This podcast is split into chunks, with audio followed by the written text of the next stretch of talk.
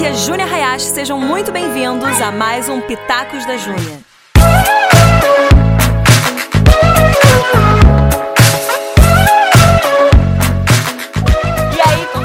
Mais um Pitacos e hoje eu tenho uma presença ilustre, um convidado muito especial, Henrique Krigner. Ele é parte da nossa, parte da nossa liderança Dunamis.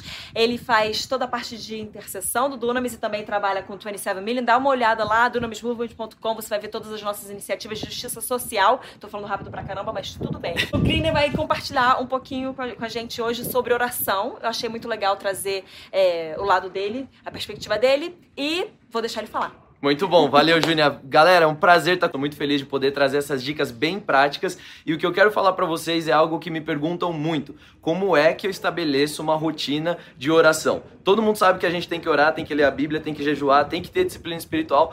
Porém, como é que a gente faz isso na prática? Eu tenho três dicas bem simples. A primeira delas é marque um horário na sua agenda para o seu tempo com Deus. Se você não usa uma agenda, então a dica número zero para você é pegue uma agenda, seja Boa. no celular, seja no papel, não interessa, mas ela tem que funcionar para você. Então, marque ali um horário e aí uma dica bônus aqui é marque um horário que seja viável. Se você não tem uma rotina de oração, não comece dizendo que você vai fazer três horas, começando às três da manhã. Se você não consegue orar às duas da tarde, você não vai orar às três da manhã, é batata. Então, comece num horário 15, 20 minutos, comece pequeno, mas comece forte e comece fiel.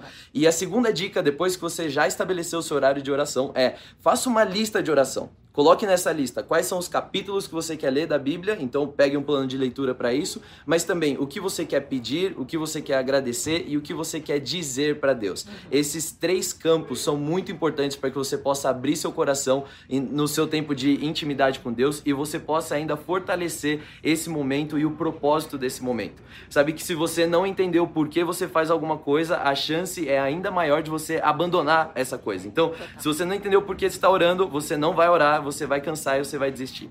E a, sua ter... a minha terceira dica para você, na verdade, é que você compartilhe com alguém o seu plano. Seja um líder, seja um amigo, uma amiga, seja um familiar, o seu marido, sua esposa, quem for, compartilhe com essa pessoa para que ela possa cobrar e falar: Júnior, você está fazendo seu tempo de oração? Como é que está sendo sua leitura da palavra? O que, que você tem ouvido de Deus? E assim você pode instigar alguém e você também pode ser instigado por essa pessoa a continuar e manter a fidelidade que você tem no seu tempo de oração. A oração mudou minha vida. Quando eu vim para Jesus, foi o que me consolidou. Não foram grandes eventos, não foram é, grandes pregações, foi o meu tempo de oração, meu tempo de leitura da palavra. E isso me transformou e moldou quem eu sou hoje. E eu creio que continua me moldando para quem eu vou ser até chegar no meu último dia de vida. Então eu quero te incentivar nesses próximos sete dias. E eu te garanto, isso aqui é uma promessa que eu faço para você. Se você, em sete dias, se você fizer esses três passos de forma fiel e você fizer bem feito, você vai ter sim um estilo de vida vida de oração bem mais sólido e você vai estar preparada para dar um salto maior ainda na sua vida espiritual e no seu crescimento com Deus. Te desafio, sete dias de oração começando hoje. Vai lá.